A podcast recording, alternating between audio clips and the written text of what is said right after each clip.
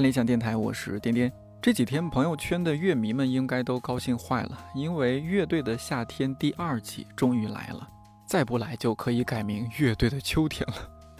官宣的三十三支乐队在阵容上给人的期待感，我觉得是超过去年的。既有野孩子、木马乐队、重塑雕像的权利这些成立二十年以上的老牌乐队。也有像椅子乐团、霓虹花园，还有福禄寿这些成立时间不长，但是实力不俗的年轻乐队。当然还有后海大鲨鱼、Carsy Cars 和五条人这些，可能我这个年龄的朋友更为熟悉的乐队。我会把官宣海报放在看理想站内这一期电台的文稿区，大家可以分别说一说自己心目中的 Top Five。不知道你是否看过，或者还记不记得去年《乐队的夏天》第一季，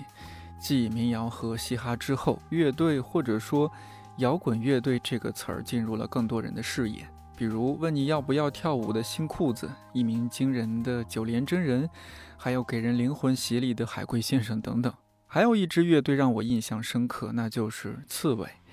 吉他、贝斯、鼓三大件儿，还有三位画风鲜明的成员。不爱洗澡的主唱子健，是人心，少年音，个子不高的鼓手石路，鼓吹抡起就是一支军队。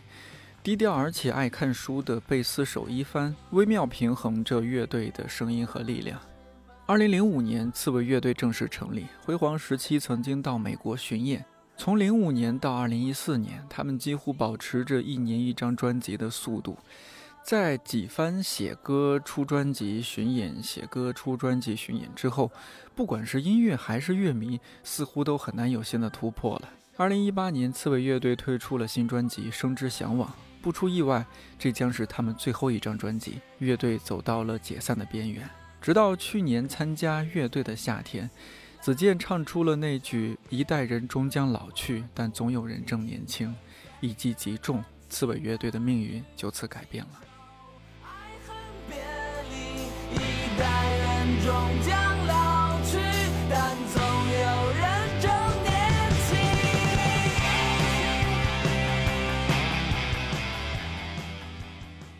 六月的一个雨天，刺猬乐队来到看理想，我们一起回顾了那个让人热泪盈眶的夏天，也听三位成员聊了聊他们二零二零年的新专辑《赤子白仙》背后的制作故事。去年的这个时候是几位真的是涅槃重生，因为《生之向往》，你们已经把它当做是，就大家做完这张专辑就当墓志铭了，是吧？嗯，我记得李青在那个那张专辑的那个发发行的那个词里面，他有说过一句话，说人如果没没过完这一生，是不知道他什么样子还是什么。对，只有走完了才能知道。对对，当时我看那句话，我觉得特特感慨，因为他是你们身边特别亲近的朋友，音乐制作人。应该也最清楚你们当时的一些状态，嗯嗯，所以当时他应该也是不是知道了你们一些情况，就觉得那 好像是把它作为一种你们的告别一样，要告别乐坛。而且 《生之向往》就算是我们第一次录专辑找制作人，之前都是我们自己制作，所以第一次找的话，李青就是我们能新来的那种十年以上的朋友，因为我们觉得音乐制作人他不是不光说有想法、有技术，或者说有口碑。我们觉得最重要的是他得真的了解我们，嗯，对，就知道你们想表达什么。你们在月下，他不是也亮了亮相了吗？是吧？有一场摇滚聚会，对对对，他也他也在现场。嗯，去年你们有驻场的是有他，我记得还有猫川，是吧？其实包括后来就是改编呀，什么那个在写歌、在创作什么的，就是有有，因为也是时间紧嘛。就是我觉得包括新裤子，就是幕后就是其实都有人在，已经开始有团队在。一起使劲了，然后我们这边就是，其实子健可能都不知道，但是我蔫不唧的，比如说把这歌发给李青，嗯，然后或者是选几个选择，然后让李青就是帮着客观的去把握一下，我觉得还是真是挺感谢他的，嗯，对，就是有这么一个朋友能适时的，比如在我们动动不了这个脑子的时候，他来想想怎么办，嗯，还是挺感动。李青其实。就是我觉得生之向往简直就是一个机缘的一个巧合。你想他，我们相当于是一块儿长大的。他之前有自己的乐队，对吧？然后他慢慢的变成制作人，然后他在那个赤铜那公司里，等于他也有他的自己的资源，他也慢慢的，比如音乐制作，然后慢慢他也越发的成熟了。嗯，恰巧赶上我们又要做那个《生之向往》那张新专辑，反正等等的哇，就就全都凑一起凑一块儿去了。而且他是又对他还特了解你，嗯，嗯他什么事儿他都知道，因为都是一眼一眼看过有点儿来的嘛。对像乐队级层级的那种发小，然后你想，有时候你你比如三个人创作的时候，他有时候难免，你比如这东西做时间长了，他就主观，给另外人他能旁观者清客，观的他就嗯再帮你拾到拾到，其实有时候挺好。嗯，嗯。哎，说实话，就我身边真的好奇怪，大部分都没有听过刺猬，但是因为月下都粉上了刺猬，就、嗯、因为可能刺猬成立时间比较长，然后呢，嗯这些就是文艺青年，他们又你都年轻嘛，然后嗯可能比如说刚刚开始吸收那些吸就是摇滚乐呀、这些，然后可能看国外的演出比较多，然后呢就刚刚开始慢慢慢慢的进入这个世界，然后嗯所以呢就是有这么一个古老的存在，他可能还不知道。古老的存还好吧？二零一八年的专辑其实主要靠积淀嘛。其实我觉得，就是中国主流听众在一九就月下之前，就对摇滚乐就肯定都是或者有误区，要么就是距离很远的那种感觉。就是我感觉唯一所所谓的那种真真诚的好音乐进入主流视野的，就是民谣。我觉得这月下是真的把这一块儿嗯给推到前面来。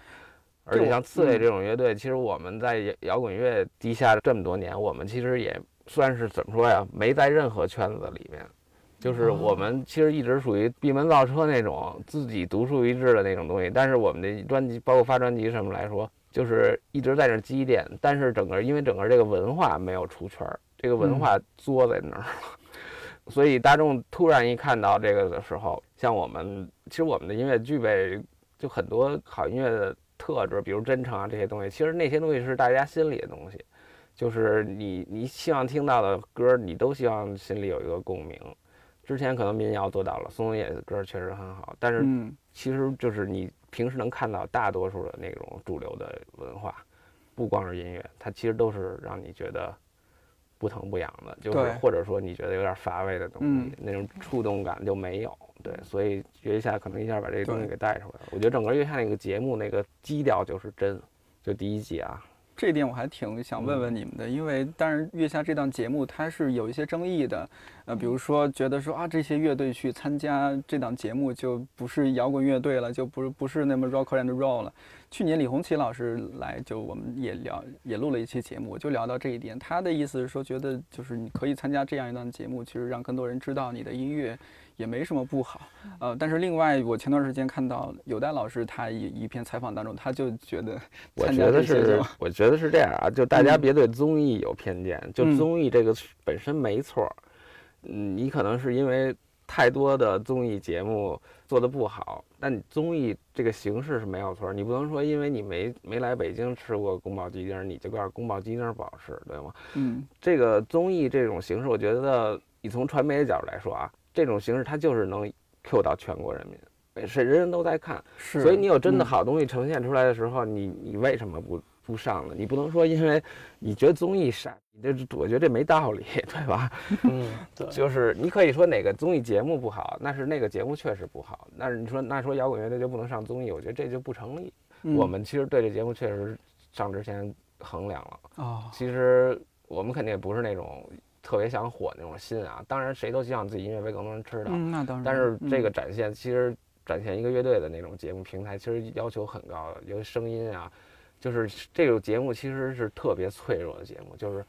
很容易就做垮了的节目。嗯，它真的得还有很多细细节，节，嗯所有东西都得顶尖，都得到位，完了齐心合力才能做好。其中有一点不行，这个都不是说没做好的事儿，就嗯直接垮的事儿，这个是，就很难的，这这难度很嗯大，所以，所以我们也是反反复复跟他们见了好几次面，后来真的慢慢的才发现，尤其在录的过程中啊，真是越来越觉得对，我觉得综艺它就是一个综合艺术嘛，就是各个环节这节，个解释好，对吧？就是各个环节要是掉链子的话，那就不太行。嗯，对吧让人觉得不舒服。对，然后我就嗯挺有感触的是，就去年夏天就感觉在这个节目里遇到的所有人都特别的敬业，哎，大家嗯。都紧紧的，就是你就觉得又敬业又专业，对，你就觉得哎，还有这样做事儿的人，大家都挺高效的，然后还挺认真的，就是难啊，这个还不是我想象的那么失望透顶，不是嗯。大家都那个混饭吃，就不是那感觉。对，他。们那个节目就做做的那个感觉，他不是要一个什么一时的流量口碑嗯。或者要几个热搜，不是，他们这个节目就是比较长远。之前他们开会跟他我们那批聊天儿就说，一个节目你们觉得做到什么份儿上像做成了？完了，有的人说可能说火，完了有多少多少热搜什么流量什么的。就是最最后就是马东说，你们你们在你们的视角应该是说这个节目做完了，我觉得对我人生有意义。你觉得你做了一件有意义的事儿，嗯，就是他们这个点就比较核心，我觉得就跟现在其他的节目相比较来说，他们比就是没有那么浮躁，嗯，对他们还知道这是我心里要的东西，所以这嗯。跟乐队是在价值观上是特别统一的。对我们为什么做乐队，谁也没为了钱或者什么嗯比较理想主义。对，对，总体的分寸感也很好，我觉得。比如说马东，他是一个他不太懂音乐，但是他能够把自己放到一个比较合适的姿态去做。包括节目也不是说这些人是评委，是吧？玩摇滚的你评我，你评你凭什么评那个我？度都把握的特别好，是吧？嗯这还挺舒服。当然，完美是不存在的，啊，就是很 力求完美。说这个什么评分确实没有绝对的公平，但你嗯想想啊，也只有这样了。嗯就刚才不是说到综艺这俩字儿吗？好像你上来就，哎呀，有一些自己就戴一个歧视的一个 眼镜儿看这件事儿，我觉得特别没有必要。嗯你比如你你要从大方面来讲，你觉得咱们当下还有什么渠道去更好的宣传这个事儿？对于我们自己来说，你想，呃，我们刺猬乐队发片儿巡演十多年了，对吧？在那个圈子里，你就感觉我，我就感觉我们能使的劲全使了。嗯感觉事儿已经做到头了。对你感觉还还能怎怎样？没没有办法了，就嗯而且你也感觉不到，呃能用的渠道也就这么多了，就没了。嗯然后呢，你在对耗尽的对你在这过程中，你都开始质疑自己，或者反问自己，说，就比如我们做独立摇滚乐队，或者你在做乐队文化这种东西，你你会想问说，到底有没有人需要这种东西？嗯，你会观察周围哦，你感觉那些素食的一些东西，能活得特好，而且大家嘻嘻哈哈的，就你感觉，然后你就开始质疑或者反问自己，哎呀，这个是不是压根儿就不需要这种文化？然后你跟这儿嘎嘎嘎叫什么劲？跟这儿就这种 有这种质疑，因为你也不知道谁会需要这种东西，其实我？心里我想的是，就是其实肯定人人都需要，对但是他永远都不可能知道。但对，但这是一个嗯问题，这是是你假想的问题。但是现在他给了你一个机会，让你回答这个问题。因为我们参加第一期，我们我们特简单，就是第一期把那火火车那歌一唱，嗯，拜拜走人，就是嗯始终都是那个感觉，就是演一首，我们就想找一地儿能把火车唱了。对，就特简单，就是嗯去了。就是这一地儿哈，那我们试试。啊，嗯然后呢，把这一唱，OK 结束。然后呢，就是他，你到那个舞台，他是给你一个答案的地儿，就是他会在回答我这个问题。我，你不要说对综艺这东西有一个歧视，我们只有这条路了，我就必须得去那，那只只能就是让我们只能去那儿了。嗯然后呢，为什么当初实物一看就觉得，哎呀算了。嗯，是因为之前嗯也有几档类似于乐队那种，你一看哦我太惨了，这什哦么东西？嗯就感觉了那些着急投胎对，去还不如别别去了。你感觉那种，但是你一来二去跟他们接触，你感觉他们是非常认真的。嗯，至少我可以透露一细节，我们参加第一场演出前，他都有调音环节嘛。嗯，那不是金少刚金老师吗？。对，但是你知道他牌儿那么大，他会亲自下来问你每一个人，你的监听你舒服不舒服，好不好？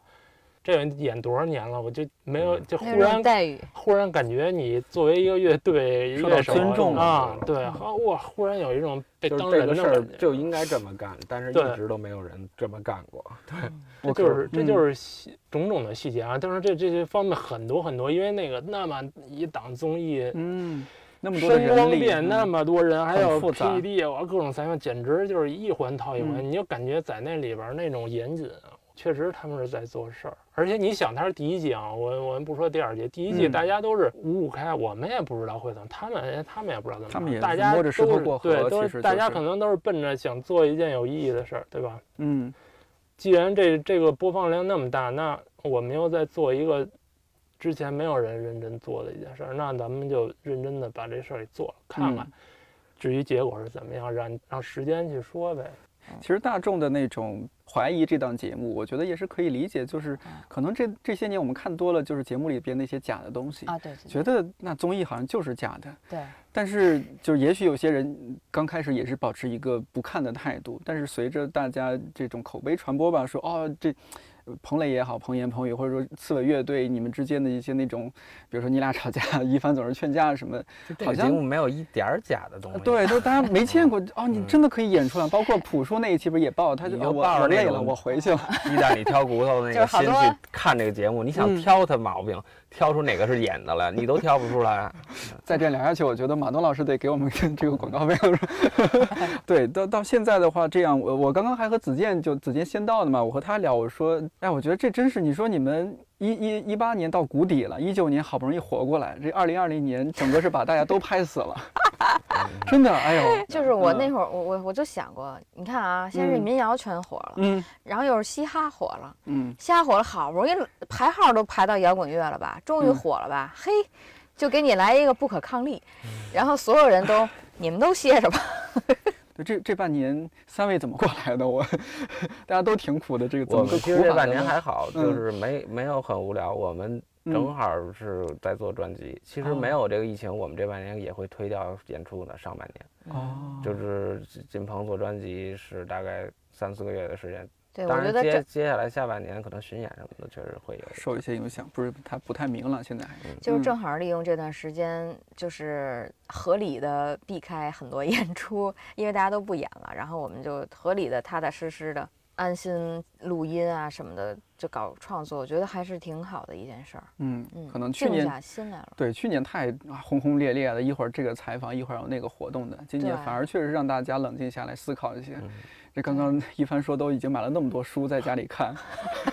先先从慈善家做起。这这半年看了多少本书啊？没少买理想国的书，是吗？这什么方向的书看的比较多？就最近看了一你们做的翻译，那叫什么日日本创造吧？啊，创造日本不对，啊，创造日本不厚，那个 M 系列的，嗯，是伊恩布鲁马的吧？对，最近反正就对历史那么有点感兴趣。平平时的话，那子健你是会看一些什么吗？因为大家都夸你词儿，我最近说什么我歌词像网文。哦我说实话，我看字儿的，我看字儿的东西挺少的，就是我基本，但但是我知道你想了解一个什么东西最深的、最根源的，你得看书啊。但我就是一直比较反对这个文本主义这些事儿，就是从小也是，就是你这个书里写的，除非理工科那是肯定的，就是数学那一加一就等于二，那些公理黑体字儿那是不容置疑的。但是类似语文啊，所有这些。抒情类的，嗯，呃，包括古诗，所有这些东西，我觉得那都是一个人一感觉，你没有说哪个是对的。明日黄花，那苏轼先写了，那昨日黄花，你理解得了，理解不了啊？这四个字有错吗？嗯，就是这个东西不像数学似的有严格的对错，我觉得是人就有表达的权利，嗯，所以我一般我就反对那些把这，嗯，呃，所理。理工以外的所有这些东西也变得特别本本主义，就好像谁说了什么，谁先说了就必须他那个是对。那语言怎么发展啊？所以我觉得他教条有时候对。我一般我是很少看小说类的东西的，但是我会看人物传记。嗯，对。你会看我喜欢我喜欢看那种，就是他跟现实世界我能找到溯源的，就是这事儿真实发生过，或者历史。比如爱因斯坦传、梵高传，所有这些科尔克文什么，就是我感兴趣的人，我都会看他的传记。包括我感兴趣乐队，我我才会看他的歌词。就是我我想的是，我想去了解这个真实的人，他的经历，那种东西是你能够从里边可能有一些感受的。但是比如一些虚虚的小说啊，什么包括武侠那些，我都看的很少，因为我觉得我自己不缺乏想象力，对，我不需要那些东西来激发我我的想象力的。刺猬的音乐，它的辨识度非常高，你一听就知道哦，这是刺猬做出来的音乐。这个还蛮好奇的，就是你们在听什么音乐？十多岁时候那会儿，真是听流行，熊天平、齐秦，然后就觉得哎呀，这个嗓子怎么这么干净，太好听了。然后，嗯，听那个周杰伦什么的，然后再往前十多岁听小虎队啊，所以就是一直还是挺喜欢那种 disco 流行音乐的嘛。就是我们三个听的都很宽，刺猬独特是因为我觉得好的音乐、好的乐队，它都是其实玩的都是人，对，就是我们我觉得我们三个人的那个性格特点，在我们的音乐里就其实体现的特别淋漓尽致。是，而而且我觉得这个东西不光是你跟你听什么摇什么时候开始听摇滚乐没关系，就是嗯你你活到你今天为止，所有你记忆里印象深刻的那些影响，包括他最开始说的小虎队，其实都会带到你今天的音乐里。不是说你什么时候开始听了摇滚乐，我才能做刺猬，不是。哪怕他后来没听摇滚乐，就是石路的那个性格特点，他很活泼、很直接那种北京姑娘那个劲儿，在他打鼓，包括他唱歌里嗯都能体现。所以这些都是属于刺猬特点，包括他的节奏有一些比较欢快的，没准就源于小虎队呢，对吧？就是他不是说非得摇滚乐就怎么在象牙塔里没，我觉得不是那样的，就是你真实的音乐是活生生的人创造的，这个人他把自己带入到这个音乐里的时候，这个东西就是独特的、刺猬独特的地方。我觉得啊，可能有些乐队你觉得他这个乐队特点不够，那是因为他可能还在一个停留在一个风格化的一个学习模仿阶段，还在嗯进步过程当中。其实你什么，你做到根儿上，最终的时候上是做的是人，就是你像我们听的音乐风格很杂，也不是说只听摇滚，嗯就好的流行音乐也也会去听的。就是我我我我来判断一个音乐好不好，我就是一定要从这歌里能不能看到作者的本人，嗯就是他的情感，这个东西就不是包装出来的，不是带有人预先人设的东西。就他活到今天为止的那些感受，肯定在歌里要有体现的。一切一切那种我从这歌里看不到作者本人的歌，我就会觉得不真诚，或者说我觉得像是商品。对，而且我我觉得刺猬，嗯，在国内我觉得特别少见的是，他特别能记录一个时时期，就是拿作品去记录一个时期。嗯它是它是有一个时间线的，你能把这个从唱片哗一捋，你能看见这些人的变化。我觉得这特别难能可贵。就是这几个人，他可能他就生活在你现在这个时代，你生活在这个城市，然后你过这种生活，你就特别真诚的把这个表达了，然后拿这个是唱片记录一个时间段记录下来，然后你就会有自己的特点了。嗯嗯，大概其实是就是有一些人较劲，他是较在那个，比如几个拍子不许错，或者这种、嗯嗯那种东西啊，那不是不不是说那个有多，那肯定也很重要，嗯，但是它、嗯它这东西吧，相对来讲不是特别稀有，特别稀少。那好像是一个怎么讲态度，或者说你投入精力的一个问题。但有些东西它不是说你投入这些东西它就有的，有些东西那个东西还属于一个那个领域里边的专业的事儿。嗯对，嗯就跟我们编程似的，说你编程序员，你给外边人讲，你嗯一定要黑盒化你技术的东西，你不能说跟人说代码说 if else，那谁都睡着了。嗯你要说的是大家听得懂的，什么是听得懂？音乐也一样，我不能跟你讲音乐，我跟你这说拍子，说音符。人跟人能通相通的，其实是灵魂上的东西，就是最基础的一些东西。这个城市里哪个人跟哪个人，其实我我们的相同点就是我们都生活在同一个城市，同一片蓝天下，嗯就是这个时代带给你的感受。对，你你你你的生活有你自己的轨迹，完了，其实你的表达主要 Q 到了这个共情的领域的时候，你们可能不不同的职业、不同的年龄，但是因为你们在在在同一片蓝天下，就是同一个城市、同一个时代里生存，你们一定有一些交集。就是这个灵魂东西，就是音乐，我觉得它就是在这里边起到连接作用。就是好的音乐让大家怎么说呀，就会让你觉得这个周围的世界不会那么干燥，就是湿润，你会觉得温暖。好的音乐是好的文学，我觉得是能够带给人那种温暖、那种美。你们新专辑就是陆陆续续就出来了嘛？这这个过程当中，你们这次是在疫情期间顶风作案，我们就是冒着生命危险，对，咱们第今天一波排练的乐队，是吧？咱咱们今天也算顶风作案了，咱们也是都算过命。是吧？冒着生命危险，过命之交都是。然后喝一个，喝一个喝一喝一个？矿泉水。喝一个水，哎呦，君君子之交淡如水是吧？新专辑差不多是什么时候你们进棚开始录制？三月吧三月二十号早三月二十号。新专辑是一共十二首歌，我觉得我我我得在节目里强调一点，就是因为咱们现在这个时代就是流媒体时代，大家在软件上听歌，啊，这一首听个前奏啊，四秒五秒，哎，不好听，划，下一个。还有快餐，嗯对我，因为我知道很多音乐人在创作时候，其实每张专辑他这些歌曲的顺序啊什么都是有他的心思，对对和想法在里边的。如果大家都是这么听的话，当然也可以，呃嗯，但是呢，如果你想了解一个音一个团队一个音乐人他真正的想法，我觉得特别推荐大家还是要去从专辑从前到后去听。呃，我记得子坚是不是你也挺强调这一点的？能不能从，你比较专业的角度说一下这个时代已经是？快消的时代了，已经很浮躁了，大家都沉不下心来。但是我觉得音乐它不是这么做的，我觉得那种音乐是抖音上那些神曲，它它的目的性很强的那种，它本嗯来也没想。但是我们的音乐就是通过月下认识我们的，应该喜欢我们的是那种沉淀下来的东西，所以我们嗯做音乐的过程是、是这样的，就不是为了你三分钟爽爽完了你忘了的那种东西，你知道吧？嗯所以我们呃为什么还一直坚持做十二首歌的全长专辑啊？嗯是因为我们的表达需要这种形式来。我们如果说三分钟就够了，那那还要我们干嘛呀？有的是嗯这种东西，对，是，就是这种十二首歌全长专辑一个小时，这个东西，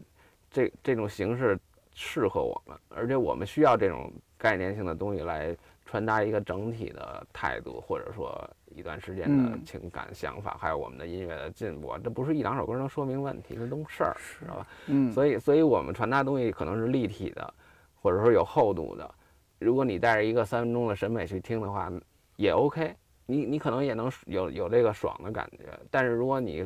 你稍微自己沉下来一点儿，给自己两个小时安静的时间，你去听的话，也许能感受的更多。对，是，就是呃，这东西反正放出来了，你你去怎么品那是你的事儿。就是我告诉你，这个宫保鸡丁儿多嚼一会儿好吃，您非要一口吞下去，呃，也 OK 呀、对吧？反正喝口水也不至于噎死，对吧？但是你你你稍微咂吧咂吧，没准儿你会吃的吃的更香，嗯对吧？是多喜欢宫宫保鸡丁，就是打一就打打个谁都能明白的比方嘛，就是这意思。对对。那，这张专辑叫《赤子白仙》，其实这嗯个挺好理解的，我觉得赤子新生儿，对白仙就是刺猬嘛，是吧？大家应该知道赤子白仙。然后十二首歌，第一首序言这是太阳下。第二首歌是《往昔要今朝》，The Future Is Now。啊，这首歌我我我很喜欢，感觉是太阳下序曲，然后一下子好像 万丈光芒就出来了，什么？我是比较喜欢这歌音乐的部分，就是挺刺猬的那种猛猛的感觉也有，完了也有一些 new wave 的那种后朋克那种冷，对，就是王石路打那鼓也特别带劲，嗯就是整个这张专辑可能音乐上我最喜欢的就是这歌，完了这歌就是我觉得也不太适合写中文，完了歌词。其实就是一个我们这一年这心境的描述，就是我是我是我是以一个嗯。我是以一个被采访的感觉去写的这个歌词，就是带着问题的那种，嗯，就是呃，你先介绍一下你自己，完了完了，1983我我是年生。把我是把一个我是把那个采访者的问题也写到歌词里了，就是他问了你最近生活怎么样，完了就是一问一答的那种，嗯。前面段是这样的，所以我写了就是说，哎，我就是那意思，不用说了，就是摇滚乐那点事儿嘛，那个生活不是操蛋嘛什么的，完了，但是我这一年过得特好，我他妈已经成为 legend 了，什么就是有点气人那种，但是就是一个类似，因为它放在专辑第一首嘛，就是嗯大概一个怎么说呀，这前言似的，给大家概括一下我们的变化，嗯，对，从一那个生活状态上描述一下，对，但是基调其实也定了，就是怎么说呀，变化是表面的生活状态变化，嗯那个心境。那个痛苦还是在的，因为怎么说呀，你不是一个人变了，你有钱了你就能高兴了。其实你最初你也没缺钱，你最初那个烦闷不是钱缺钱带来的，是是你的格格不入，是这个时代的有一些东西，比如大家的审美，大家的没有人在认真做事儿，是这个浮躁时代带给你的痛苦。所以那个歌就是用一个采访的这种问答的形式，大概阐述了一下这个这张专辑的基调。嗯，我们今天的改变是我们过去的痛苦带来的，但是未来是怎么样的呢？其实未来就在现在，就这意思。嗯，但感觉里边就是也没有特别丧，虽然说也说到一些情况，就整体它还是比较只不过没有那么嗯以前没有生之向往火车那么绝望了，是，但是也没有说一下就翻篇儿了，是怎么着？我们一下变嗯成傻傻开心了，不是那个意思。嗯对然后接下来的一些，接下来的十首歌就是这一些，我们思考一些什么呀，关注一些什么呀，好像是有点娓娓道来的感觉。呃，第三首是《光阴呃流年夏恋》，呃，这首歌是去年你们在那个舞台上嗯表现的，嗯可能是重新把它做了编曲的制作什么的。呃，第四首歌我印象也很深刻，《星夜期盼》这首歌收音素材是比较多样化的一些。就这个歌跟光阴，嗯我们想法就是用雨给它连在一起了嘛。嗯，有采样，对，对吧？我听到有有采一开一开场就是雨声，对，对我们希望那个专辑做出来是那个连贯的，就是听觉上连贯的。我其实不太喜欢听那种歌与歌之间非得有一个段空白断下来那种感觉。嗯我希望它是一体的，但但这专辑又不像说小说似的，非得那一章节那故事得连着，不是。其实歌跟歌嗯还是独立的，嗯，当然，啊对，但是只不过是不同的面而已，不同的情感而已。但是你整体听下来，你会觉得挺爽的。对那首歌就是光阴那首歌最后是雨，嗯，然后就接到星夜期盼继续是那个雨，对，嗯所以就是说为什么要连着听嘛，就是嗯听全长专辑嘛。而且星夜的第一句歌词就是“雨后沿街暗淡路灯火”，嗯所以那句歌词一出来，雨就停了，挺好。对，嗯，他的情绪是连贯的，光阴表达了一些爱情啊什么这个的。完了，其实嗯星夜那首歌跟爱情没多大关系啊。像像雨生这样的设计是你们自己想的，还是制作人那边他的一些构思在里边？这个想法是我们自己的。哦，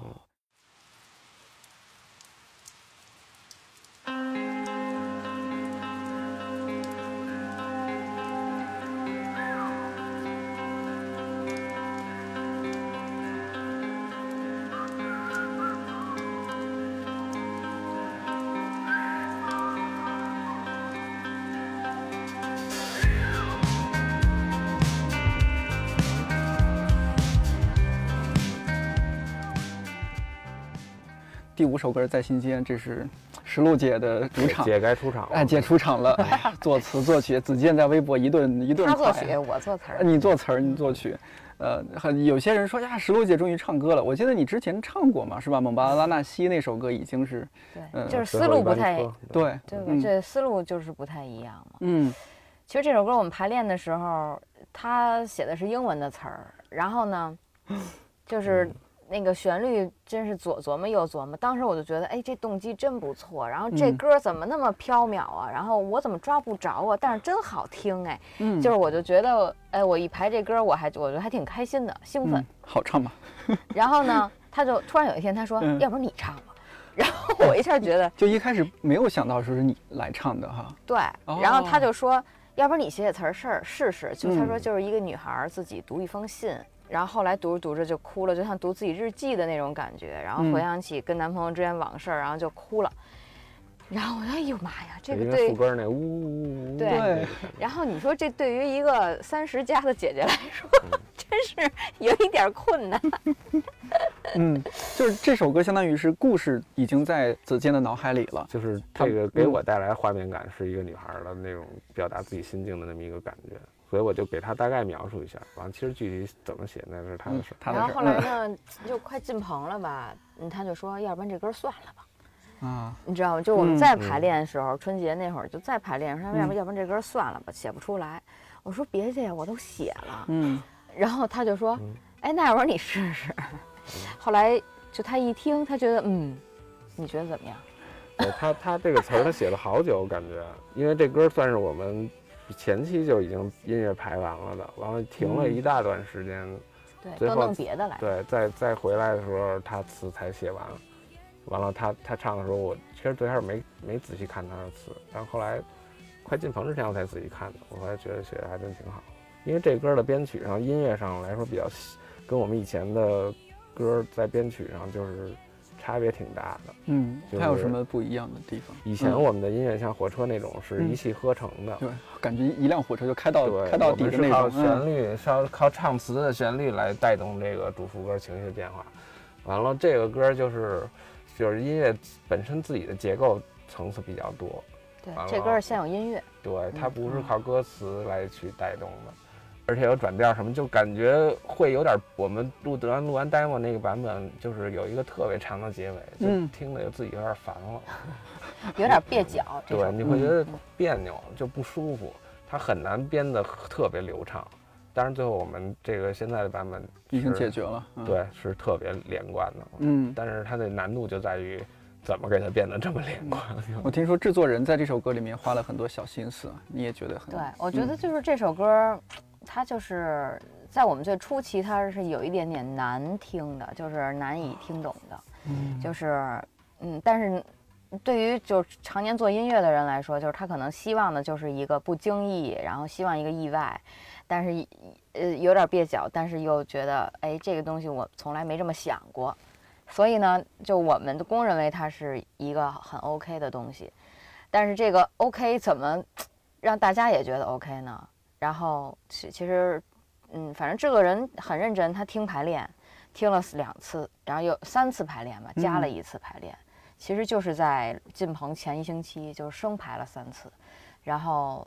给我们捋了捋，然后那个结构啊什么的。对，嗯嗯，进棚的时候，我们其实还没有特别大的，反正就我个人啊就没有足够的信心，因为因为我们仨就是十多年了。就是这东西说说实话，就包括跟李青在一起，就是李青说：“我为什么不给你们做制作人了呢？一是我 Cars 那边没时间，二是咱们四个嗯，都成一体了，就是咱们四个鼓捣出来也就那样。都说这话了，然后所以就是那需那需要另一个新鲜的血液来嗯帮我们权衡一下。其实刚开始我想的是，你看那个什么什么，反正就是我就感觉是一个时间在摇摆的一个状态嘛。就这首歌一开始，但是我觉得就是制作人还挺，我没跟他说过这事儿，但是我画面里会有一个钟表，但是我就觉得特别的，那那那是不是也太具象了？嗯对吧？我不太想表达的这么具体。然后呢，但是他就把我踩镲的声音变成了一个钟表的，对，这是后期制作的，对，嗯就是陆希文他厉害的点，确实像石路说的，我们不太需要一个第二个李青了，就是特别了解我们心里想什么。嗯但是，我们需要一个在音乐的上面能够帮我们延展宽度的一个嗯人。陆西文他厉害的点就在于他的对音乐的感受，他是特别敏感的，而且他的想象力足够，我觉得，对，而且他嗯特别专业。他的那个音乐的神经就比一般人发达，这是肯定的。就是他很快就能进入到我们的音乐氛围里，完了他能感受到这里面我们要表达什么。就是他不看歌词，他能通过音乐能感受到这些东西。完了，他知道这里面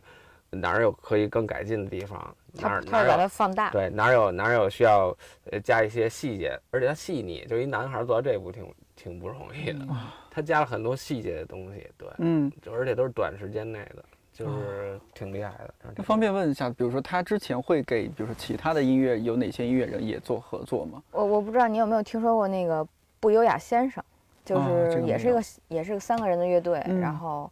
他给他们做的也特别好。对我是听了那个，然后我确定就是我觉得这个人嗯，我们需要他。同意嗯，我们才想跟他见面。对，这个制作人多大呀？好像是八九的吧，哇反正比我们小就很年。轻哈。对，太厉害了。嗯他他之前七年在美国伯克利的吧？他最开始的时候，好像高中还是就是大学那会儿，就是他是学雕塑的，就是他在东欧 待了很长时间，然后后来又去伯克利学音乐，学了嗯很长嗯时间，然后还在那边工作，所以这个人真的是，就是艺术方面全能全能了。包括那个在新间最后，其实是他建议的，他说春天的那个声音。对，他说哦要不然让让春天录一个唱。然后刚开始我想的可能是因为我结尾唱的不够好，所以他希望 double 一个小孩儿的声音嗯。就落在上面就一起嘛，就是嗯我是这么想的，但是就是我没想到，就是何一帆刚开始听第一次的时，嗯。就是第一次。我们小样的时候，就他嗯。做完了，何一帆听他都没听见，他就说：“你们说那小孩儿声音在哪儿，呢我知道有一小孩儿要加进去，我仔仔细，我跟石路，我以为要叠进去呢，嗯，然后歌完了，空了几秒，小孩儿出来，我之前第一遍听，我死着歪听，我说这哪儿呢？对，就是我们还都是按套路出牌，他是挺反常规的。对，嗯临结尾来这么一下，有点这个画龙点睛的意思。我就是我画每次面感一下出来了，我我每次听到结尾，就是还是鼻子酸一下，就还是挺 好的。就是然后他那个键盘，因为就就这个是属于两个空间嘛，就是他是在他嗯们家完成的那个键盘的伴奏，啊钢琴的伴奏，但是。我听起来就好像他给这个孩子弹着伴奏，然后他们一起在一个阳光灿烂的一个教室里，就是录完的这个，嗯就反正还是挺惊喜的。进入了爱时间，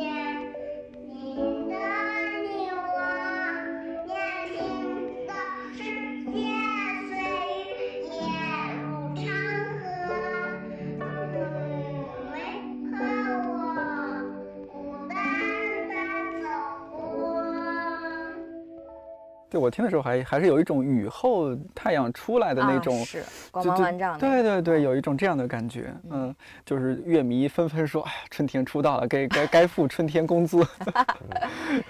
那个就特别粗糙，就是你家里拿录音笔，你你就教他一句，他唱一句嘛，我都不是拿录音笔，拿手机，拿手机录拿手啊，机录的。然后制作人太大胆了，对，然后就是那歌就已经还剩一个星期就要就必须得给我们听了，就 deadline 了，你知道吗？然后他就说，嗯要不然你让春天试试。嗯然后呢，我就是因为那个词儿挺难的，太成人化了，嗯，小孩哪记得住啊？对啊，然后我基本上是两天教他一句吧。我觉得对于孩子来说也是到头挑战，挑战挺大的，嗯也是到头了。嗯，大家就现在就说这个，哎呀，春天的声音也出了，子健的声音当然有，石璐姐也有，这一帆你什么时候出声啊？啊，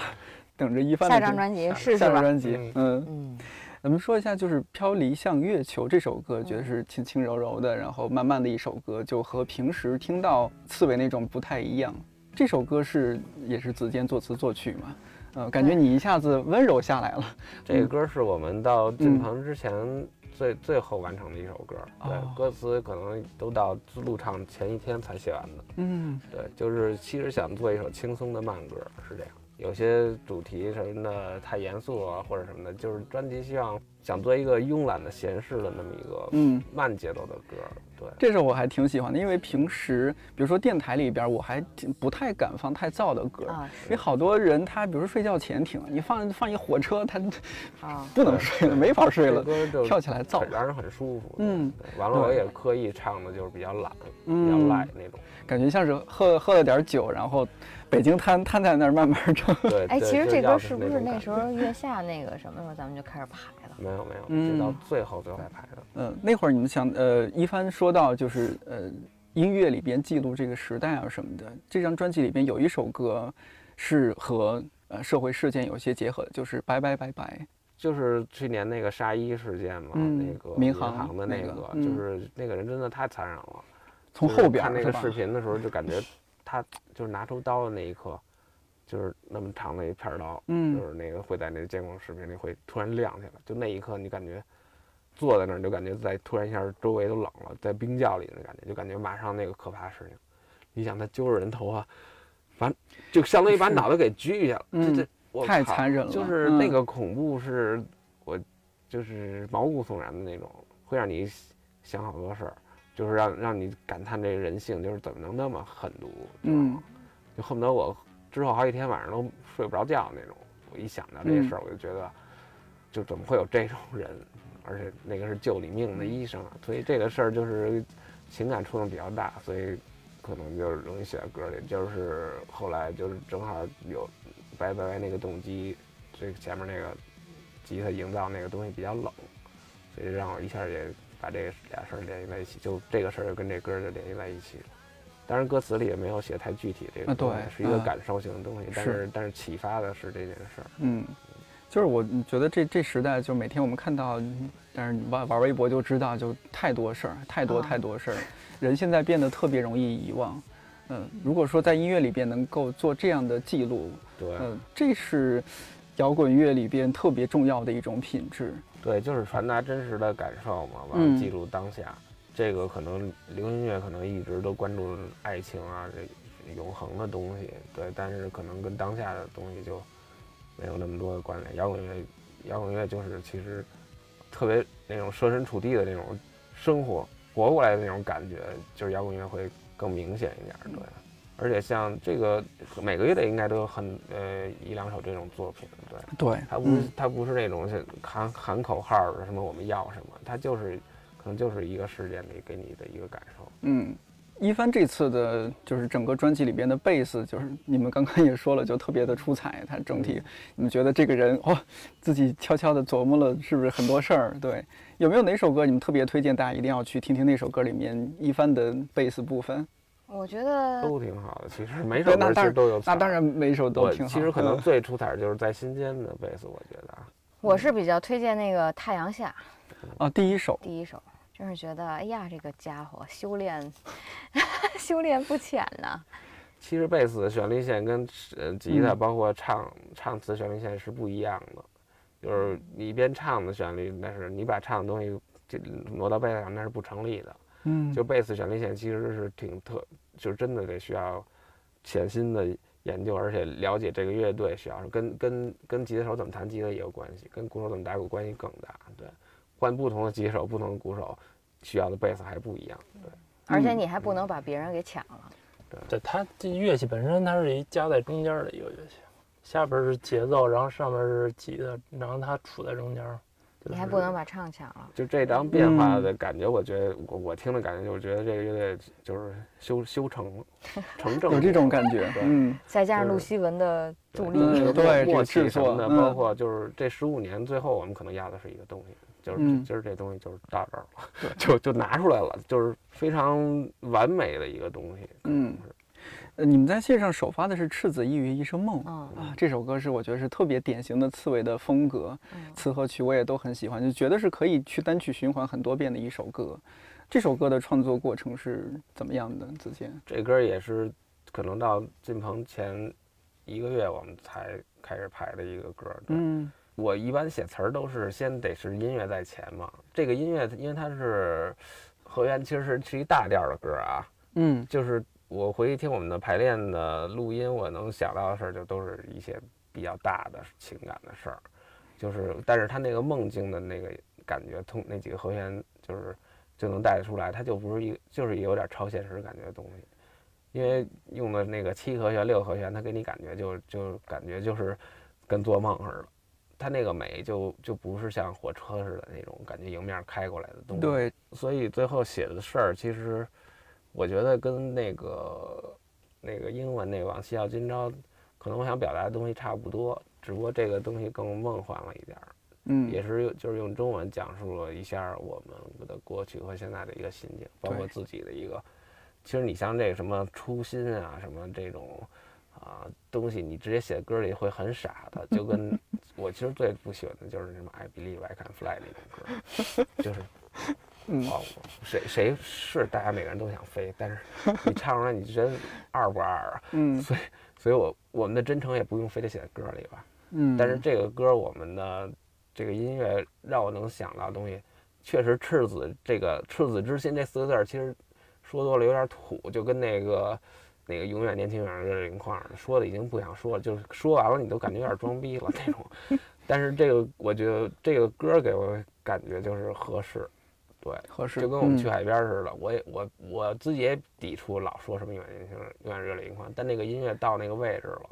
就它不是在装逼了，它就是舒服了。嗯对，在刺猬的歌里经常出现梦，梦带带给你们是一种什么样的一种感受？为什么经常在自己作品里面有刺猬其实一直用音乐营造的就是一个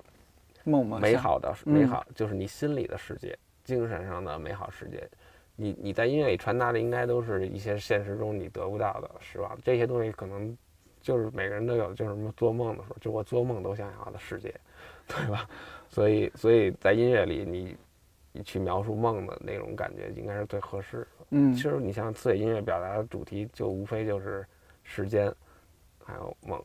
梦想，大概是在这个爱情，我们表达的很少。嗯少嗯，我我知道你经常玩微博，比如说在微博上你会什么样的？你觉得你希望在电台里面能够和大家 battle 一下，或者说阐明一下自己立场？嗨，就是我就是说那些口嗨那帮孙子，就是您说，就是他们啊，嗯我觉得感受其实每个人都有，完了嗯包括期待啊什么的，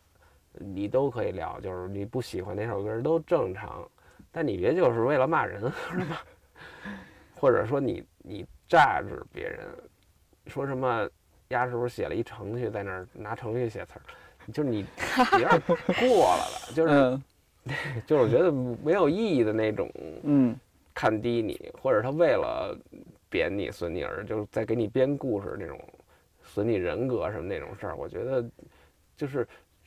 说那种话的人，你你能感觉到那个人的心，就是他出发点是很阴暗、很黑暗的，嗯就是那个人是阴险的，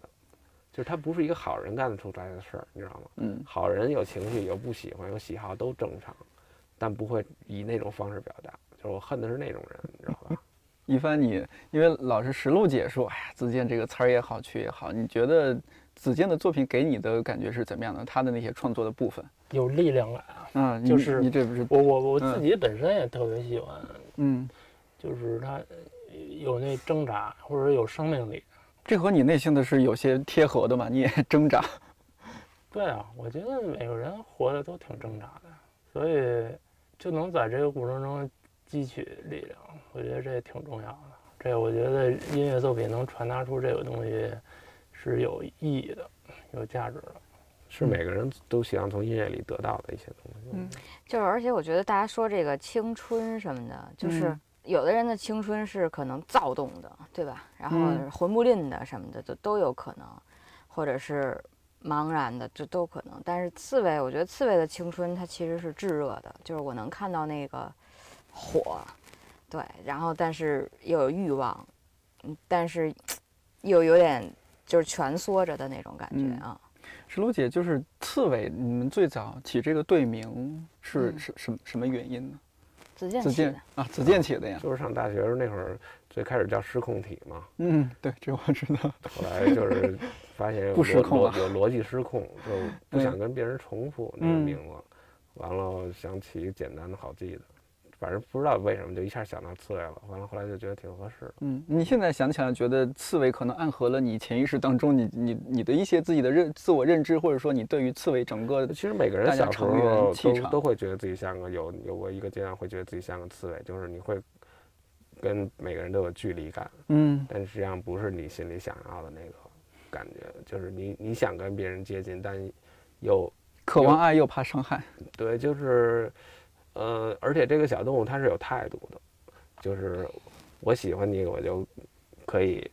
跟你近，但是我不喜欢你，我可以自己窜那儿，你也你也靠近不了我，就跟乌龟是一样的，对吧？它有自己的独立的世界，就是很像我们的人和音乐，而且我们起一个乐队名儿，它需要适应这个时时间的发展，就是它能承载以后我们音乐的各种变化，嗯，就是完美。这个对乐队名来说。那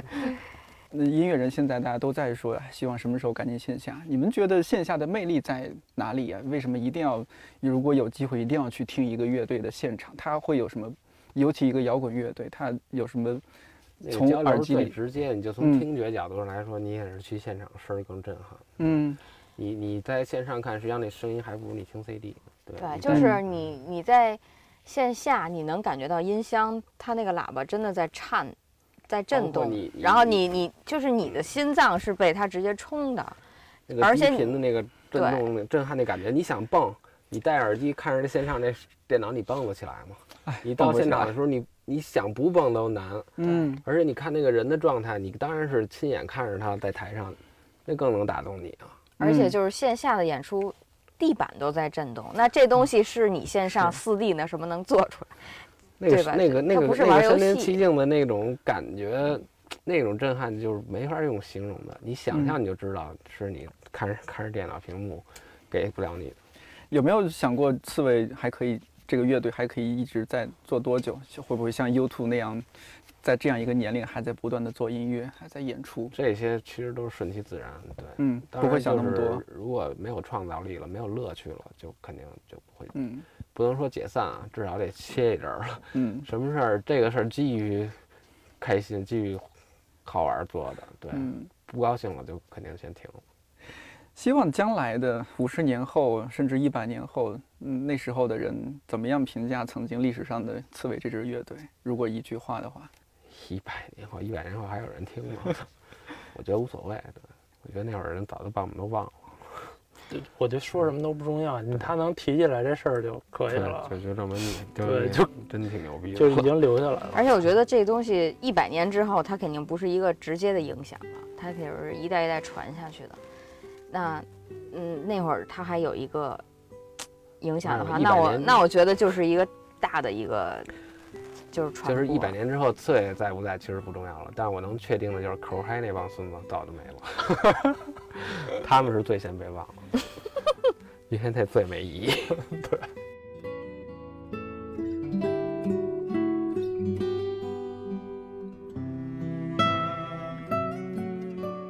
一支乐队当然不可能被所有人喜欢。如果听完这期电台，让你对刺猬和他们的音乐产生了兴趣，不妨去听听他们的新专辑。或者像一帆说的，刺猬的音乐是有时间线的，你可以按照时间早晚把他们的专辑听一遍，感受这十五年来乐队的成长和变化。当然，最重要的是，如果有机会，一定要去看一次刺猬的现场。感受音箱、鼓点、台上台下的互动带给你的震撼。节目最后来听听新专辑里我很喜欢的这首歌《赤子一语一生梦》。看理想电台，我是颠颠，祝你早安、午安、晚安，我们下期再见。